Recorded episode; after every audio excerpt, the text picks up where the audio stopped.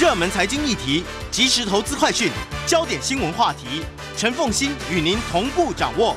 欢迎收听《财经起床号》。Hello，欢迎大家来到九八新闻台财经起床号节目现场，我是陈凤欣。一周国际焦点，在我们现场的是淡江大学国际事务与战略研究所副教授李大宗李副教授，也非常欢迎 YouTube 的朋友们一起来收看直播。呃，我们先从我们俄乌战争必须放后面了，好，我们先从在周末的时候，六月十号到十二号啊，在香香新加坡香格里拉大饭店所举行的第十九届香格里拉对话。这一次的对话，因为过去的香格里拉对话，它比较是松散的这一种，属于学界参与的比较多哈，军方可能会有一些军火商哈，军方人士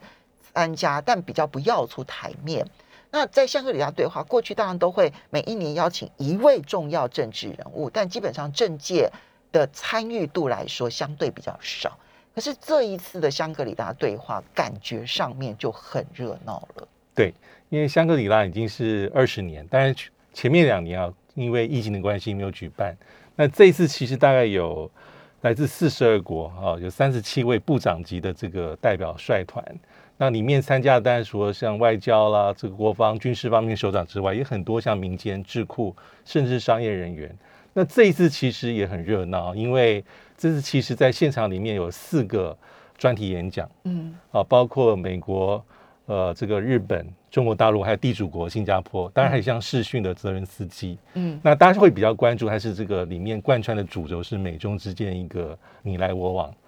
这种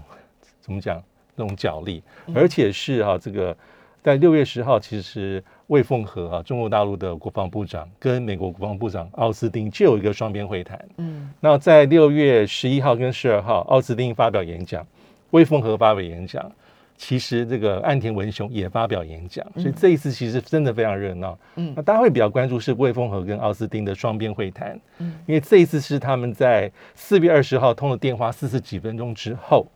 第一次哈这个两个人面对面。嗯那其实也很特别，是因为奥斯汀之前一直美方所传达讯息是，他认为魏凤和跟他的位阶不对等。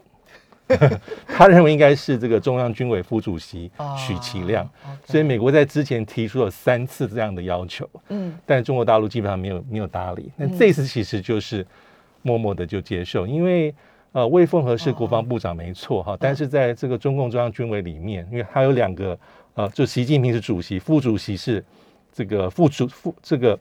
一个是许其亮，一个是张幼霞。那魏凤和只是在里面的成员，嗯而且许其亮跟张幼霞又是这个中央政治局的委员，嗯所以美对美国来体制来说，国防部长是很重要的阁员，这排序非常前面。嗯啊，所以奥斯汀之前一直有这样的这个呼吁说，我要对话的话就就不是威风和。诶这会让我想到去年三月的时候，对。美国的这个助理国呃这个副国务卿副国务卿 Sherman，他去天津的时候，他原本也一直是要求对。说，我对话的绝对不会是副部长，我对对话的必须是部长。对那可是中国大陆就坚持说，你的位阶是是副国务卿，我就只是副副副部长跟你会有。类似，嗯而且这个中国大陆的体制里面，副部长还好几个，他还要看顺位。嗯所以美国，所以也不只是中国大陆在讲什么对等平等，其实美嗯国也是在看重这个。但不论如何，奥斯汀就是跟这个魏凤和碰面了。那里面当然谈很多，大概也大家知道谈什么。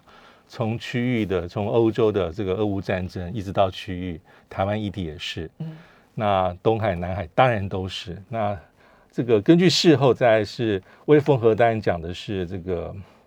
对俄乌战争一个中国大陆一个基本的表态，其实也没有太多变化，就是说我们政策是不结结伴不结盟啊，跟中俄关系，嗯我们对于这个战争当然深表遗憾，希望能够和平解决。但重点是奥斯汀里面所讲的会被外界一直放大处理的，就是对于台湾议题的表态。奥斯汀又讲说，一中政策没变，他基本上是呼应五月底我们特别提到说，这个布林肯在乔治华盛顿大学里面一个中国政策的演说是高度呼应的，里面就是说一中政策里面的元素，呃，台湾关系法、三大公报、六项六项六项保证，保证然后不改变不能改变现状，那也要求中国大陆不要对东台湾施压，所以这很多里面还是行礼无疑，各成己见。那在会后里面，双方释放他想要表达的谈话的内容，但无论如何，这一次是双方是王见王，就是奥斯汀跟这个魏凤和是碰头了。那六月十一号就是奥斯汀的演讲，里面还是一样的基调了，但里面我觉得很特别，就特别讲的地方是，美国不寻求新冷战，也没有所谓的亚洲版的北约，他一直一直在讲类似的事情。我们没有寻求冲突跟对抗，我们对北台这个我们我们的政策没有变，变的是北京，他一直在释放讯息是。我们政策没变，但变的是中国大陆。李老师，你觉得，嗯，奥斯汀强调说没有亚洲版的北约这件事情，是美国呢从头到尾不试图去出现、去去促成一个亚洲版的北约，还是他努力了，发现不可能成功，所以他与其造成恐造成这里的对立，还不如就直接讲说说不。不会有这个亚洲版的北约，究竟是做了没成，还是从头到尾没试图要做？哎，这个很微妙。是美国，我觉得他心里面啊，这应该是希望能够对中国大陆有一些战略的贺阻，呃，这这个非常明确，因为交往的成本已经大幅降低。但是老实说，美国对这样的表态一直都很小心。我们如果记得去年第一次三月份拜登刚上台的这个四方安全会议的第一次是这个元首级领导级会议之后。其实会后，这个这个苏利文在在白宫记者会里面，因为记者直接问嘛，说你是不是一个新北约？嗯，你是不是要遏制中国大陆？他那时讲法就非常谨慎，说我们没有要做北约，嗯，这也不是亚洲版新北约，我们没有这样的意图。但是从整个大的战略布局来看，即便是没有北约这个名称，但美国应该是希望往那个地方推动，但很难，嗯，啊，因为里面就像印度，印度就很不希望弄出一个非常针对中国大陆的这个。类似像集体安全或者是一种这类似的机制，它是不要的。所以既有实现上的困难度，而且美国到目前也没有明目张胆说我要做一个北约。嗯，而且他甚至不承认说我要去遏制你的发展。嗯，所以口头的讲法跟实际的作为跟幕后真正想做的还是有一些差距的。嗯，好，这个是奥斯汀的这个发表演讲。那隔天其实就是魏凤魏凤和也讲，对。魏凤和的讲话就是这很特别，因为魏凤和他不是第一次来，嗯，二零一九年那次他就来过，嗯，那这一次是中国大陆国防部长第三度参加这个香格里拉对话，那里面这一次讲话里面就是对美国提出四个要求，嗯，不要攻击抹黑中国，不要遏制打压中国，不要试图干预我们内政，不要损害我们的利益。其实他这样的讲话也高度呼应从去年到今年。就四不一无四不一物的另外一个版本，虽然用字完全不是完全的契合，但基本上精神是非常非常高度的相相似。他也讲说哈，呃，他话还会拉回来，就说我希望的这个美中关系是如何如何，但是如果你要对抗的话，那我是奉陪到底。嗯，因为他毕竟是国防部长，他的讲话的姿态不会软弱的。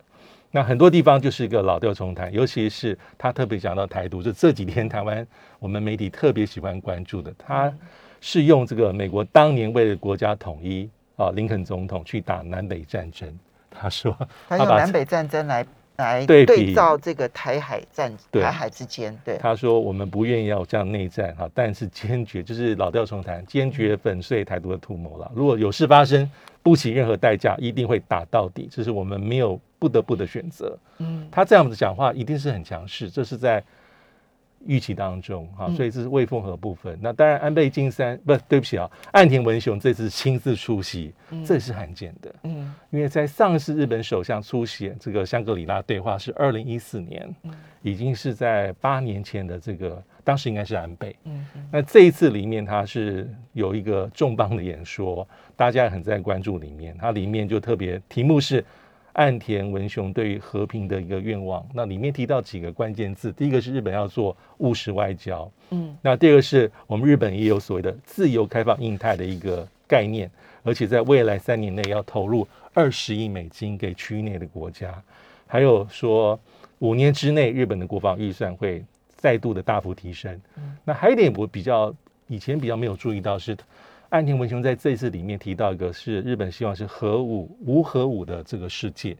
这个讲法跟过去的奥巴马曾经有点类似，无核武的世界，不是无核世界，是无核武的世界。嗯，那这个都是岸田文雄的一个演说的主要的内容。当然，日本要去推动有核武的国家变成无核武的国家，我觉得那几乎是不可能的。但是他提到说要去追求无核武的世界，我觉得是回应日本内部其实有一股声浪，要求日本应该要拥有核武器。嗯，那我觉得岸田文雄这话反而是在回应日本内部要求发展核武的声浪一。种民意嗯是嗯那。当然，除安安田文雄这个演说之外，哈，我们可以看到，其实日本的防卫相、防卫大臣岸信夫也跟魏凤和有会谈，这次魏凤和其实很积极耶，积极。他中美啊、中日啊、嗯。中韩啊、中澳啊、中澳对纽中澳、啊，中纽都有，对，其实非常的积极，非常积极哈，就嗯。是、呃，在这个香格里拉对话里面，可以看到中国大陆的角色，也就是因为他知道这场域里面你会被围剿，有些时候会对你一些、大家对你的一些批判，但他还是选择正面出击，而且场边活动非常的多。也包括跟澳洲新任国防部长马尔斯的会谈，那这也蛮有指标的，因为有些媒体判断说，因为这过去两三年内啊，双方这种官式的高阶对谈基本上没有了，对，这一次有没有可能是一个突破点？就就是先从最激烈的对，军事先对话了，那会不会成为后面的中澳的新对话的开始，也值得观察。是我们稍微休息一下，马上回来节目现场。欢迎大家回到九八新闻台财经起床号节目现场，我是陈凤欣。在我们现场的是淡江大学国际事务与战略研究所副教授李大忠李副教授，也非常欢迎 YouTube 的朋友们一起来收看直播。好，那么嗯，今天清晨的最新消息哦，是白宫国安顾问苏利文跟中国大陆的中央外事工作委员会办公室主任杨洁篪今天在卢森堡，哈，这个在西欧的角落嘛，哈，卢森堡会面，然后就中美之间的所有的议题来进行对话。怎么来看？哎，这个这 没有预告，哎，静悄悄，而且双方应该都飞了很远，然后到了卢森堡。怎么来看待这一次苏利文跟杨洁篪的会面？是，也是是有可能再一次铺陈说哈，这个拜登跟习近平的，不管是嗯，这种直接电话，或是那种视电话视讯的一个一个会晤，因为因为这两个人每一次见面，好像之后都会有习拜好通话。像是哎、好像都会预告一下。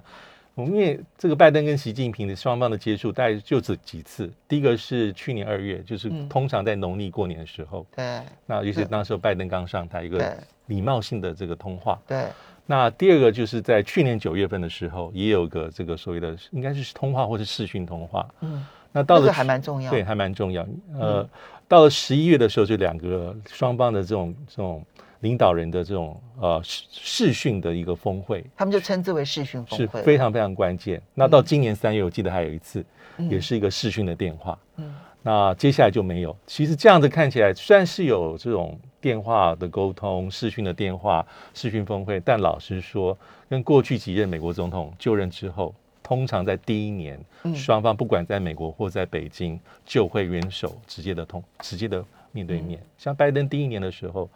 有非正式峰会，海湖庄园，他年底大飞到这个中国中国大陆。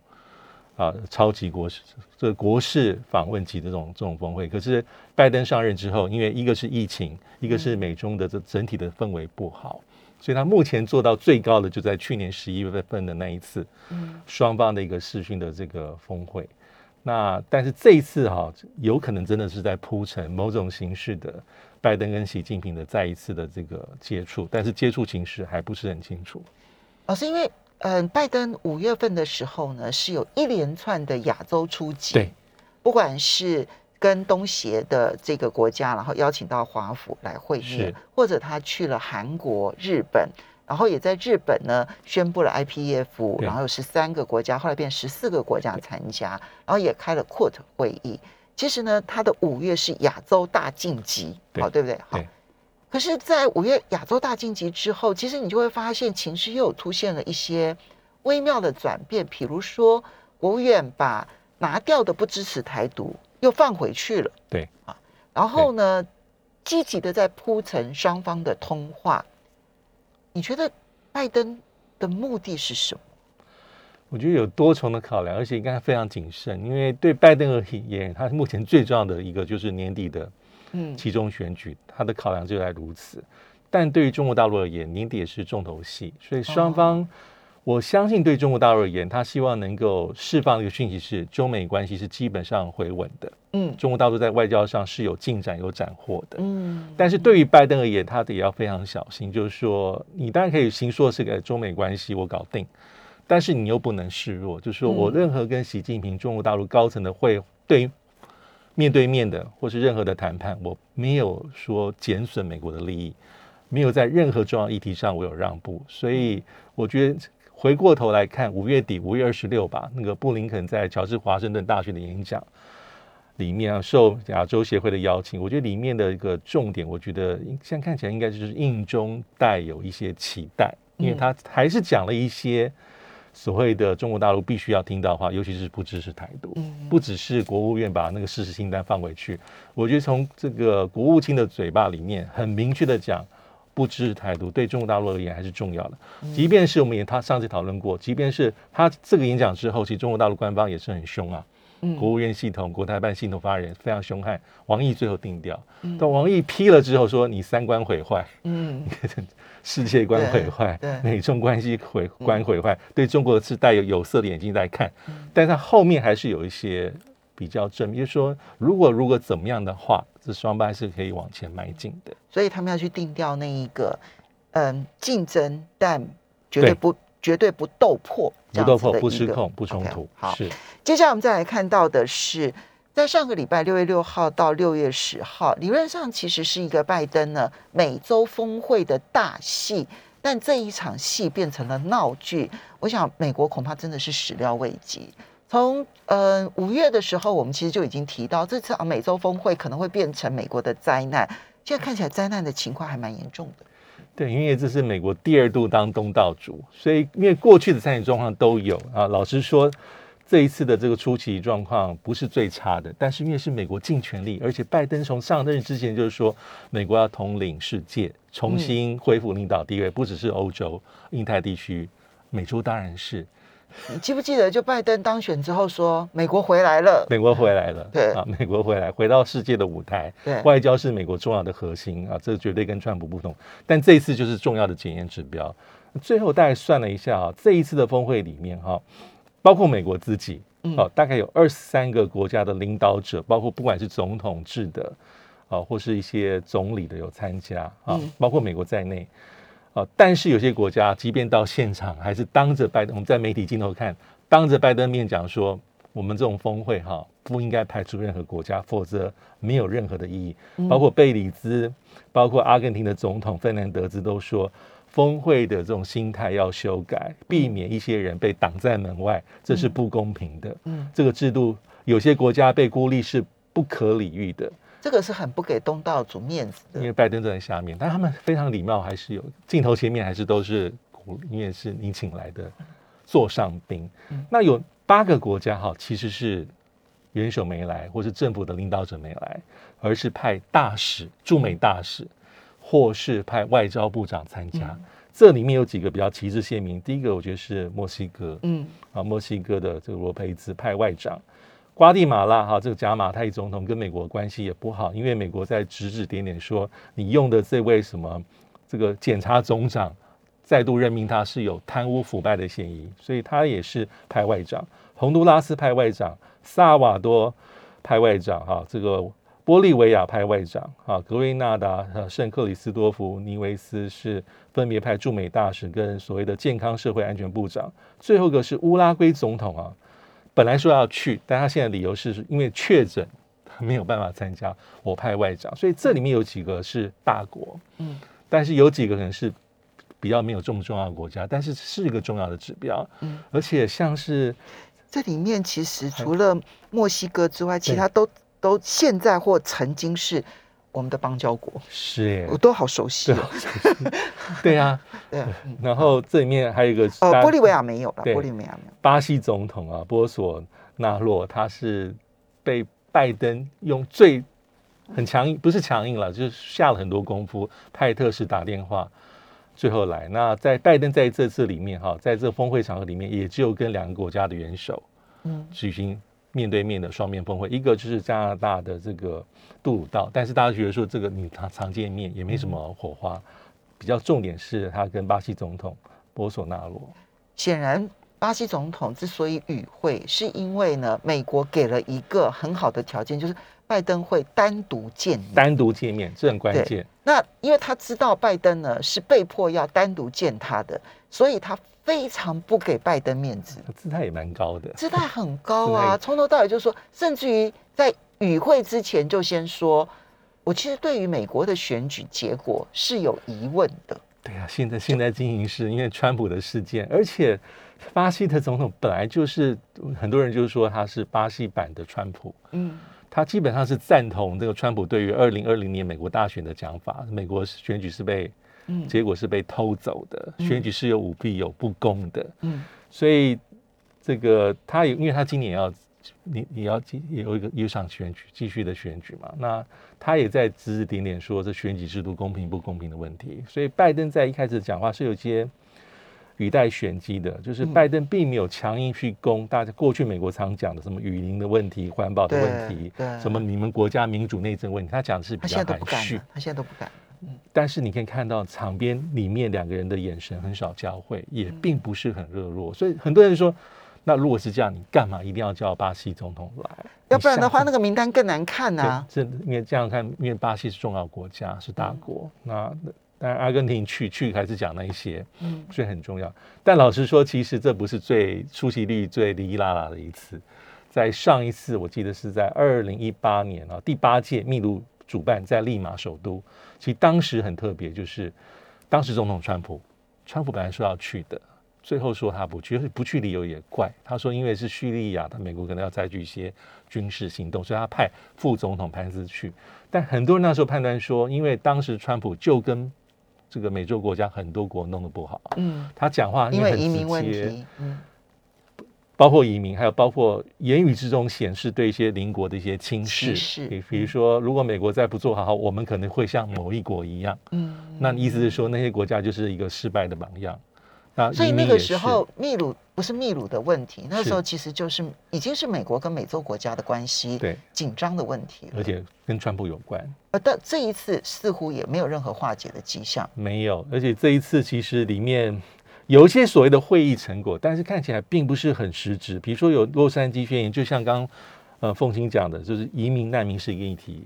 安边境安全是议题。那美国是提供一些基金，说加强这些管理，也承诺要给一些更多的工作签证给邻国。那比较有趣的地方是所谓的 APEP 啦，我们听起来又不陌生了，它叫做美洲经济繁荣伙伴计划。嗯其实跟很多人把它拿出去跟我们之前，IPEF IP iPad 相提并论，因为这个 APEP 也是有五大支柱，嗯。那也是它也不是一个正式的什么自由贸易协定，嗯。它很弹性，嗯，你可以选择加入哪里加入哪里，也在谈供应链，而且也是总总统的行政命令，所以换个对总统就随时可能推翻掉。那而且比 IPEF 比 iPad 更更有趣的地方是 iPad iPad 至少你宣布启动的时候，我们知道有十三国，对，最后加斐济，那这一次是根本没提。嗯哪些会加入所谓的合伙伴伙伴计划？那目前猜测的地方，大概是说，可能跟美国双边贸易协定国家会优先。好，就到目前为止名单不定，不定好，我们要稍微休息一下，等一下呢，法国的国会第一轮投票啊，这其实对于马克宏未来的执政还是非常的重要，因为国会到底他能不能掌握多数，对他的执政的这个推动有有影响。然后最后会谈一下俄乌战争，我们要稍微休息一下，等一下回来节目现场的。欢迎大家回到九八新闻台财经起床号节目现场，我是陈凤欣，在我们现场的是淡淡江大学国际术语战略研究所副教授李大中，李副教授也非常欢迎 YouTube 的朋友们一起来收看直播。好，法国的国会选举，那么第一轮，诶，他们还有第一轮投票、第二轮投票的，有，他跟哦总统一样。OK，是哦，对，因为他每一个选区只能够选一位国会议员，对，如果数。当地没有过半的话，他就必须要进入第二第二轮。OK，也嗯是塑造人为的多数，那个嗯是。那因为四月十号这次的这个国会的选举，其实它目前来看投票率是非常低的，四十七点多，可能是嗯有史以来最低。那因为法国的国民议会有五七七席，五百七十七，所以过半数你要掌握二八九，嗯好的任期单是五年。那还有它特殊的选制，从第一轮选举来看的话，因为马克宏是在总统大选里面第二轮获胜，胜的比例还不少，因为他是五十八趴对四十一啊，领先了雷鹏或勒鹏啊，这个极右派。那这一次在代表马克宏是在国会里面有所谓的中间派联盟，它有个名称叫同在同在一起。那同在一起，目前来看，它的得票率大概是二十五点多，嗯，二十五点多。那主要是马克宏所领导，但是有没有办法取得过半席次？因为现在有做一些推估，包括第二轮，目前看起来是不太确定，因为有人估二七五到三一零之间。有人估二五到二五九五之间，但是那个神奇的数字是二八九。嗯，有没有办法突破二八九是关键，就刚好都在二八九的 左右，去都在这，对对对，就没有办法。因为老实说，上一次这个马克龙选的不错，上次呢，马克龙在二零一七第一次的时候，那真的是共和前进是席卷很少，就是单独就三零八席啊，是单独就过半。那现在马克龙的对手就是所谓的左翼的联盟啊，左翼联盟里面涵盖了生态党、社会党、共党，还有更重要的是里面的极左派，就是不屈法国梅兰雄。因为梅兰雄在上次的法国总统大选里面第一轮表现很优异啊，表现非常好，但他没有最后没有进去，是是雷鹏，那第三名，第三，嗯，而且距离雷鹏只有差一个百分点，差的真的，否则历史可能会改写。对。那这次的左翼联盟里面呢，它的目前第一轮的得票率大概是二十五点多，其他跟马克龙的中间派的这个同在差不多。但做了第二轮之后的推估是，可能左翼的联盟里面拿下其实是一五零到一九五。其实不管怎么样是成长的，因为梅兰雄领导是不屈法国，但不屈法国在二零一七年国会大选里面，他其实那时候不屈法国只有十七，所以这是非常大的变化。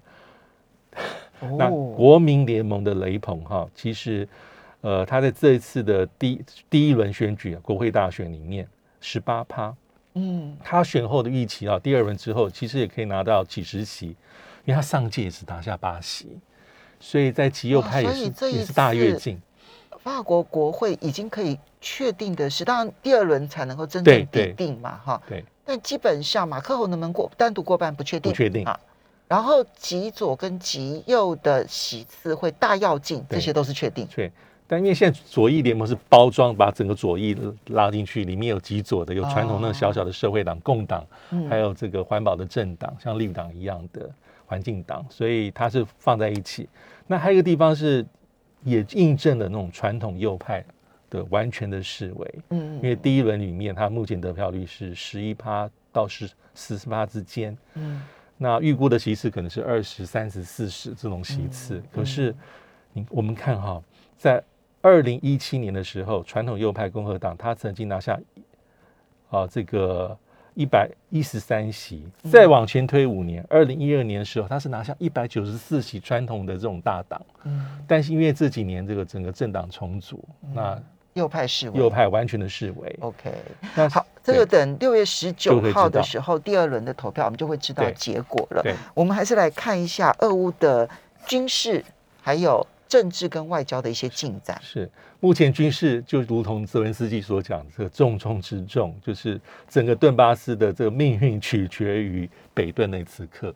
因为北内刺客现在看起来北顿内刺客大概大概呃乌克兰。这个丢失北顿内刺客，大概只是时间早晚，就是时间的问题了。因为我看这几个小时，呃，根据这个他们讲法是，北顿内刺客大概俄罗斯掌控七成，嗯，那乌军退到周边的工业地带，住宅区大概是俄军掌控，还有所谓的郊区，对，那部分是早就已经往利西桑斯克走，对，那这个卢甘斯克州是，对啊，然后俄罗斯干脆把那个两边通联的桥给。炸断了，弄断，对对啊，就是把你留在北顿内刺客，让它变成口袋战术。没错，那对整个卢甘地区的掌控，我记得上礼拜讲是九十五趴，那这礼拜他们说是到九十八趴，基本上就最后北顿内刺客残余的乌军的这个守的地方。嗯，那新的攻势看到一些呃报道是，就斯拉维扬斯拉夫。斯拉夫扬斯克又是一个重点。嗯，那还有一个地方就是乌克兰这个的部队的指挥官呢，在他自己在脸书上写哈，他在跟美国参谋首长联席会主席米利将军通话之后，他在脸书上贴哈，他说目前乌克兰跟俄罗斯的战线长达两千四百五十公里，就作战的地带。嗯，那其中的一千一百零五公里里面是非常激烈活跃的战斗，其实意思是说它的压力非常非常强。还有一个是乌军的死伤，从上礼拜讲到这礼拜，这乌克兰自己承认，他说每一天的死亡人数一百多到两百多，伤亡伤受伤的是几百名乌军，其实这个比例是高每的。天呢，每天你我们可以算一个礼拜、两个礼拜，这个是有重大的影响。那还有一个讯息是，那个鱼叉飞弹已经部署完成部署，所以在相当程度上，这暗制的鱼叉、机动的鱼叉是可以威胁到这个俄罗斯的黑海舰队。嗯因为美国提供这样武器已经讲了一阵子，那目前的新闻是证实。还有上礼拜我们提到的赫尔松的战斗，哈，就是我们看到一些俄罗斯媒体提供讯息，加乌克兰媒体提供讯息，其实美国的第这个所谓的九十门已经有几门是损毁了。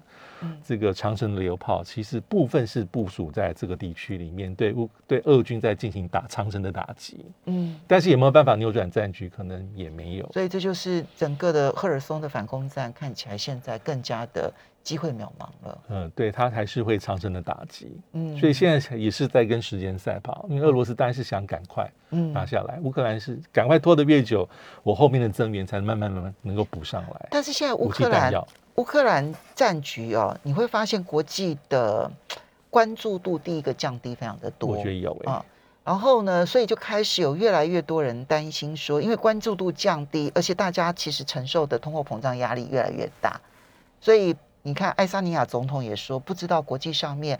就欧盟还能够团结抗俄多久，他就提了一个问号。BBC 也说，欧盟恐怕很难持续团结协助乌克兰。对，那呃，现在传出来的消息是月底，那么法国总统马克宏，然后德国总理苏肖兹，然后还有这个意大利的总理这个德拉吉，对，要去基辅，因为这里面有马克宏、欸马克宏向来是主张说 不要对不要让俄不要不能羞辱俄罗斯，不能羞辱普丁的，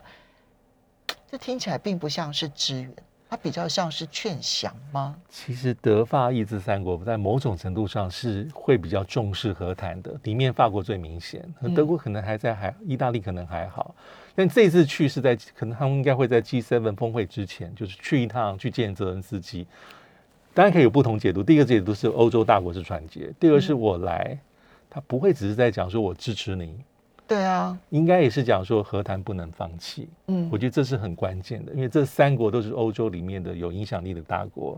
而且分别跟俄罗斯是普京是有些嗯在过去几个月内是有些来来回回的，嗯所以应该也会有一些谈判的一些讯息，嗯要在谈判桌上解决，否则拖得越久，其实不是只是伤俄罗斯。嗯我觉得乌克兰是最危险，因为关注地降关注度降低嗯，而美国的政局是不是也出现了一些变化？也会，而且美国当然也是那个对国内选举也是很重要的。最明显的其实就是拜登的谈话这样子。对，拜登会突然冒出来讲说说，哦，我早在二月的时候我就已经警告了这个乌克兰，说呢俄罗斯要打这个乌克兰，那但是呢泽连斯基他不接受，然后不相信，